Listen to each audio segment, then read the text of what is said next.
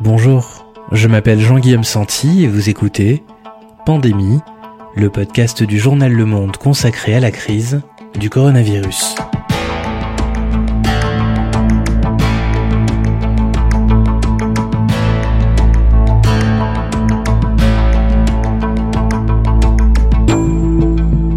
Aujourd'hui, la relance économique sera-t-elle verte? Épisode 2. La semaine dernière, avec Marie Charel et Nabil Wakim, nous expliquions tous les enjeux qui se posent pour deux acteurs majeurs de la transition écologique, les entreprises et les particuliers. Aujourd'hui, on passe au chef d'orchestre de l'ensemble du processus, les pouvoirs publics. De l'échelon régional jusqu'à l'Union européenne, quel rôle auront-ils? Quelles mesures incitatives ou punitives peuvent-ils mettre en place? Quels obstacles se dressent sur leur route. Nous sommes le lundi 15 juin, pandémie, épisode 19.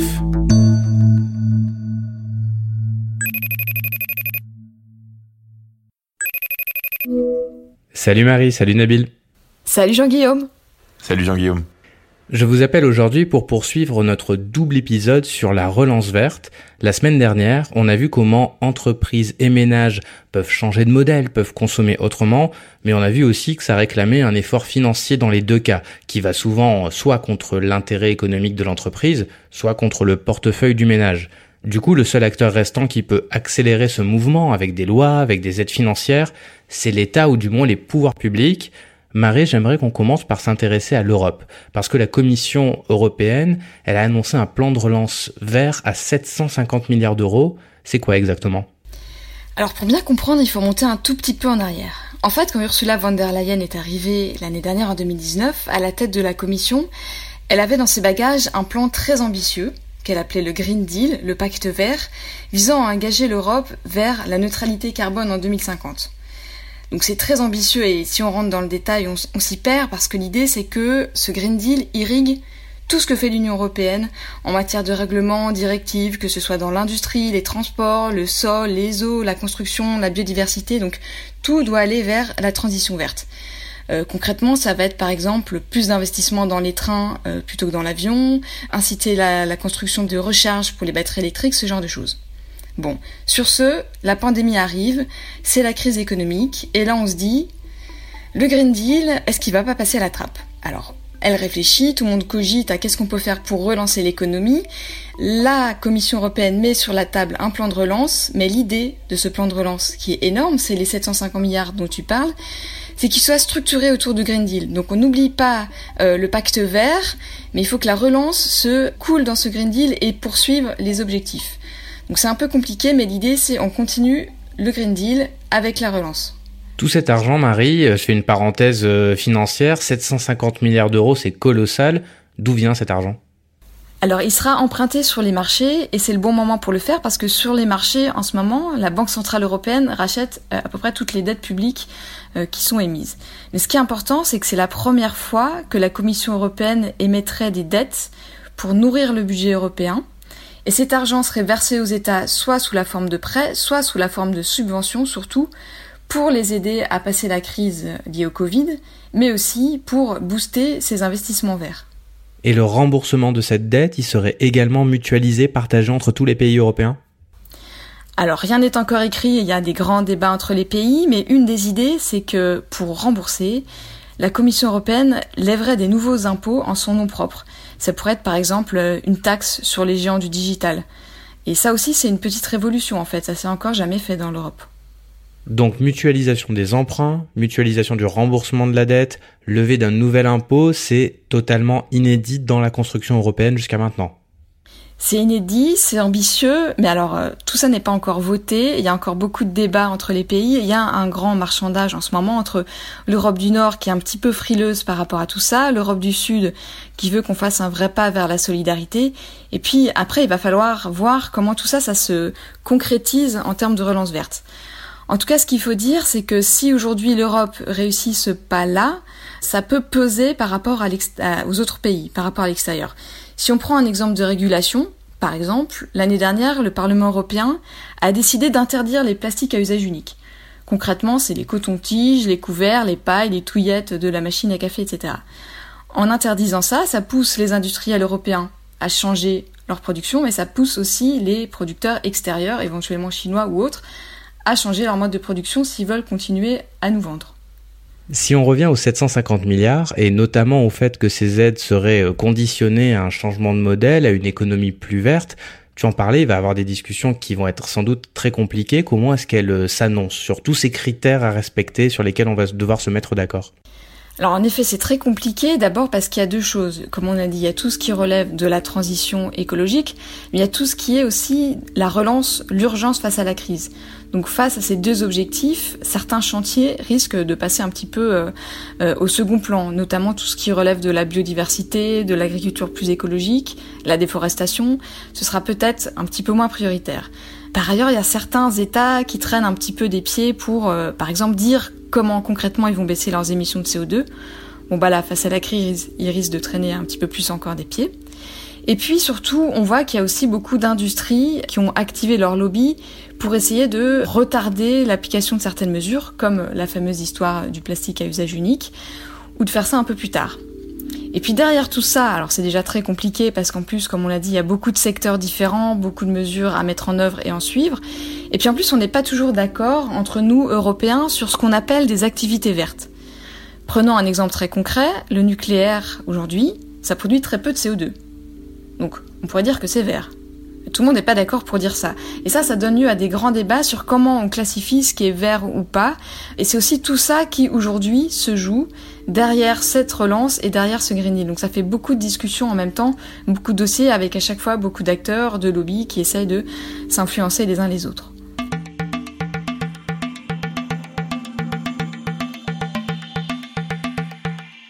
Nabil, on vient de parler d'Europe, j'aimerais qu'on passe à la France. On sait que Emmanuel Macron entend proposer une relance écologique et, sociale. Au-delà des mots, au-delà de la communication politique, comment ça se concrétise, une relance verte pour l'État français? Sur quel levier l'exécutif peut appuyer? Alors d'abord, euh, tous les plans de relance sont en général enclenchés par les États. C'était le cas par exemple en 2008 après la crise financière. Et euh, ils sont enclenchés par les États en utilisant d'abord le levier de la commande publique, c'est-à-dire on va euh, demander à des entreprises de répondre à des appels d'offres. Et là, ça, ça peut être un levier majeur pour une relance verte puisque ça consiste à dire bon bah on va faire des appels d'offres, se positionner sur un certain nombre de sujets qu'on juge compatibles avec la lutte contre le changement climatique. Le principal problème auquel euh, la France se retrouve confrontée, comme les autres États sur ce sujet, c'est qu'en fait, un plan de relance qui se veut climato-compatible, on va dire, c'est pas la même chose qu'un plan de relance qui a simplement pour but de relancer euh, l'activité économique et de créer des emplois, puisque non seulement il faut relancer l'activité économique, ça c'est déjà pas facile, mais en plus de ça, il faut que cette relance de l'activité économique fasse diminuer les émissions de CO2 de manière très concrète. Donc il faut réfléchir à où est-ce qu'on met l'argent et ensuite quel impact a la mise à disposition de cet argent public euh, pour des entreprises. Et donc ça c'est vraiment très important puisque d'abord c'est pas facile, c'est pas facile de savoir ce qui a vraiment de l'impact et ce qui n'en a pas. Ensuite, ça demande une transformation de pan entier de l'économie française. Et puis surtout, ensuite, il faut pouvoir contrôler d'une certaine manière euh, ce qu'on a fait avec cet argent. C'est-à-dire, est-ce que là où on a mis l'argent, permet de relancer l'activité économique et en même temps de réduire les émissions de CO2. Et ça, par définition, on le sait pas tout de suite. Donc il y a forcément là-dedans une dimension de pari. Il y a certains cas, Nabil, où euh, l'État a des leviers d'action euh, peut-être beaucoup plus euh, directs. C'est les cas où il est actionnaire dans des entreprises, par exemple dans le cas d'Air France ou dans le cas de Renault. Absolument. Dans le secteur aérien comme dans l'automobile, l'État joue un rôle qui est particulier puisque il va à la fois donner un certain nombre de directives, appuyer comme le disait Marie sur ce que dit l'Union européenne, mais en même temps, il joue un rôle d'actionnaire, c'est-à-dire que il peut participer à mettre en musique la stratégie de l'entreprise. Et ça, c'est vraiment important, mais ça pose aussi une question parce que là-dedans, il y a parfois une forme de contradiction, c'est-à-dire les intérêts de l'État qui va par exemple prêter de l'argent à Air France sous condition ou engager des transformations dans la filière automobile pour qu'elle bascule plus vers l'électrique plutôt que vers les véhicules thermiques, est-ce que cet État-là, il a le même intérêt que l'État qui est actionnaire de Renault et qui lui aimerait bien que Renault ne soit pas trop en mauvaise posture et puisse dégager des bénéfices à court terme? C'est pas évident. Et donc là, ça fait partie des choses qu'il faudra euh, regarder de très près sur comment l'État français fait ça. Tu nous as parlé de la commande publique comme levier possible de la relance verte. Cet outil-là, il peut être euh, activé bien sûr par l'exécutif, par le gouvernement au niveau national, mais il peut aussi l'être par les collectivités territoriales, par les régions, par les métropoles qui peuvent également en générer de la commande publique. Absolument, ça c'est un sujet qui est très important puisqu'en fait 60% euh, de la commande publique vient en fait des exécutifs locaux, donc les mairies, les intercommunalités, les régions, euh, etc. Et là, euh, sur un sujet qui est très important pour la baisse des émissions de gaz à effet de serre de la France, qui est le bâtiment, puisque c'est 19% de nos émissions, c'est ce qui est énorme. Bah là, il y a des chantiers énormes qui peuvent être engagés tout niveau pour rénover des bâtiments publics, des bâtiments communaux, mais aussi aider les particuliers à rénover des bâtiments. Et ça, ça peut être fait grâce au fait que l'État, mais aussi les collectivités locales, disent bon bah voilà, on se fixe des objectifs ambitieux et on se donne les moyens de le faire. Mais d'une certaine manière, ce sujet-là est consensuel depuis longtemps et puis on n'arrive pas à le faire parce que euh, il y a énormément de blocages, on ne sait pas exactement si euh, les travaux qu'on fait ont un impact euh, ou pas. Et donc là-dessus, c'est vrai qu'il y a à la fois un enjeu économique important, c'est-à-dire mobiliser cette filière de la construction, du BTP, de la rénovation, et ça c'est des artisans aussi bien que des grandes entreprises, les former à pouvoir réaliser le mieux possible les gestes qui vont diminuer les émissions de CO2, ça c'est vraiment euh, très important, et puis éventuellement accompagner des gens qui vont venir d'autres filières, par exemple de la filière automobile ou pétrolière ou parapétrolière, pour qu'ils puissent trouver des emplois, y compris des emplois de qualité, dans ces filières-là. Et puis la deuxième chose, c'est le fait de dire, il faut aussi que les Français comprennent les dispositifs qui existent, qui sont parfois aujourd'hui extrêmement complexes, sachent comment ils peuvent être aidés, à quel type de subvention ou de crédit d'impôt ils ont droit. Et puis le troisième point, c'est de dire, bah, il faut aussi qu'on puisse contrôler et savoir si les travaux qui ont été réalisés ont un impact ou pas sur les émissions de CO2. C'est un bon exemple pour voir que quand on parle de grands plans de relance au niveau européen, de plans de relance au niveau national, ensuite on arrive très très vite à des sujets qui sont assez individuels, qui sont euh, faire changer les fenêtres chez les gens ou euh, rénover des toitures, et que du coup pour ça, il faut avoir un pilotage qui est assez fin, assez local et qui permette la meilleure compréhension de ces enjeux-là. Nabil, tu nous as décrit des mesures euh, incitatives, accompagnement financier, commande publique, formation. Qu'est-ce qu'il en est des, des, obligations, des normes à respecter sous peine d'amende? On a parlé de la carotte, en gros, c'est quoi le bâton? Alors ça, c'est un sujet qui est très important et Marie l'évoquait tout à l'heure, il faut insister là-dessus. Dès le début de la crise sanitaire, un certain nombre d'industriels ont dit, euh, il faut absolument alléger les normes qui pèsent sur nous parce que euh, si on doit euh, en plus relever la tête et devoir respecter des trajectoires qui réduisent les émissions de CO2, c'est trop pour nous. C'est ce qu'on dit par exemple le secteur aérien, l'association française des grandes entreprises, la FEP, ou particulièrement le, le secteur automobile.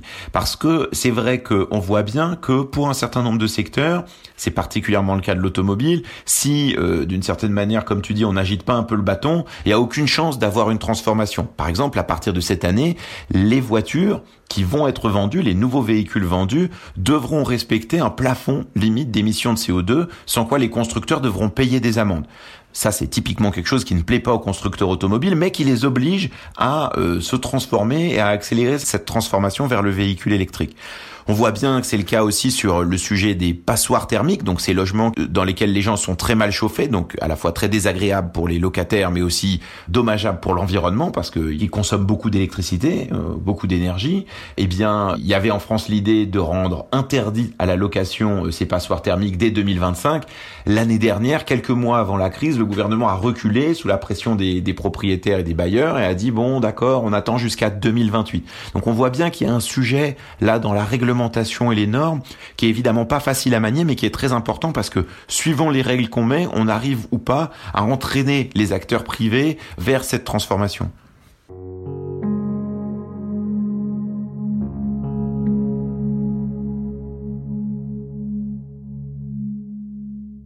Si on devait euh, résumer tout ce qu'on vient de se dire, et si on devait reprendre les deux échelons euh, d'action euh, que vous nous avez décrits l'un et l'autre, l'Europe et les États, quels sont les principaux freins et obstacles que vous voyez? Par exemple, l'Europe, Nabil.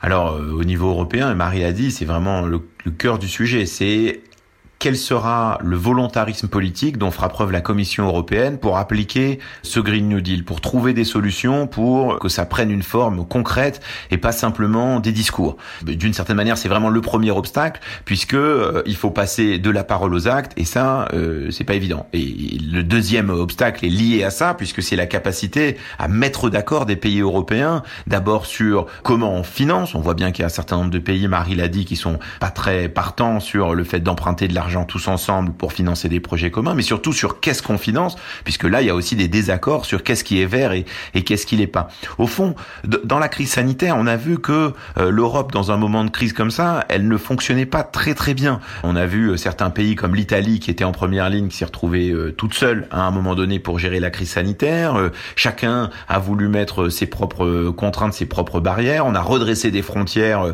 dès les premières difficultés de la pandémie. Donc, il y a un peu une interrogation qui est quasiment existentielle là pour l'Europe, qui est de dire si la Commission européenne arrive à mettre en musique ce Green Deal, à relancer l'activité économique sur le continent, à faire baisser les émissions de CO2, bah, d'une certaine manière, c'est une preuve éclatante de l'utilité de l'Union européenne, de l'utilité de ce travail en commun qui a été enclenché il y a plusieurs dizaines d'années.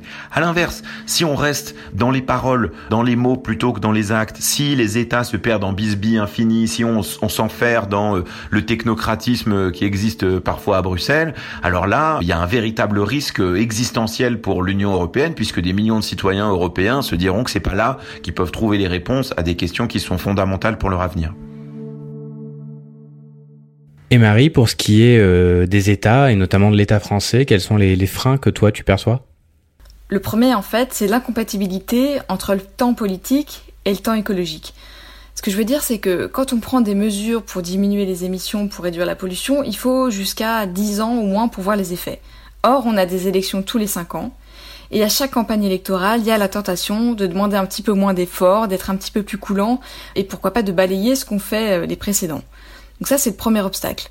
Le deuxième, c'est que si on veut vraiment réussir cette transition, il faut qu'on se pose des questions de fond, on pourrait presque dire philosophiques. Par exemple, est-ce qu'il faut à tout prix poursuivre la croissance? Est-ce qu'il faut aller vers la décroissance? Ou alors est-ce qu'il faut parler d'une croissance plus verte? D'accord. Mais alors on la mesure comment? En fait, on se rend vite compte que les outils qu'on a aujourd'hui pour mesurer la croissance, à savoir ce fameux PIB, le produit intérieur brut qui obsède beaucoup les gouvernements, ça mesure la production des États. Mais ça mesure pas le bénévolat, le travail domestique, ça mesure pas vraiment tout ce qui relève du bien-être, de la pollution, tout ce qui accompagne en fait la transition euh, écologique. Donc, est-ce qu'il faut changer d'instrument? Alors, il y a des alternatives. Hein. Aujourd'hui, à peu près tous les grands organismes ont développé des indicateurs différents. Par exemple, l'OCDE a développé un indicateur du mieux vivre qui prend en compte le logement, la santé et l'environnement. Donc il y a beaucoup d'alternatives très différentes et en fait aujourd'hui on n'est pas vraiment capable de s'entendre sur quel serait le bon indicateur alternatif au PIB, qui est en fait très simple de calcul et d'utilisation. Donc on n'aura pas aussi mené une réflexion à ce niveau-là, ce sera difficile d'avoir une relance aussi rapide qu'il faudrait si on veut vraiment être sûr d'atteindre les objectifs qu'on s'est fixés. Merci Nabil, merci Marie. Merci. Merci. C'est la fin de ce 19e épisode. Si vous l'avez apprécié, n'hésitez pas à aller vous abonner sur votre plateforme de podcast préférée, voire à nous laisser une note de quelques étoiles.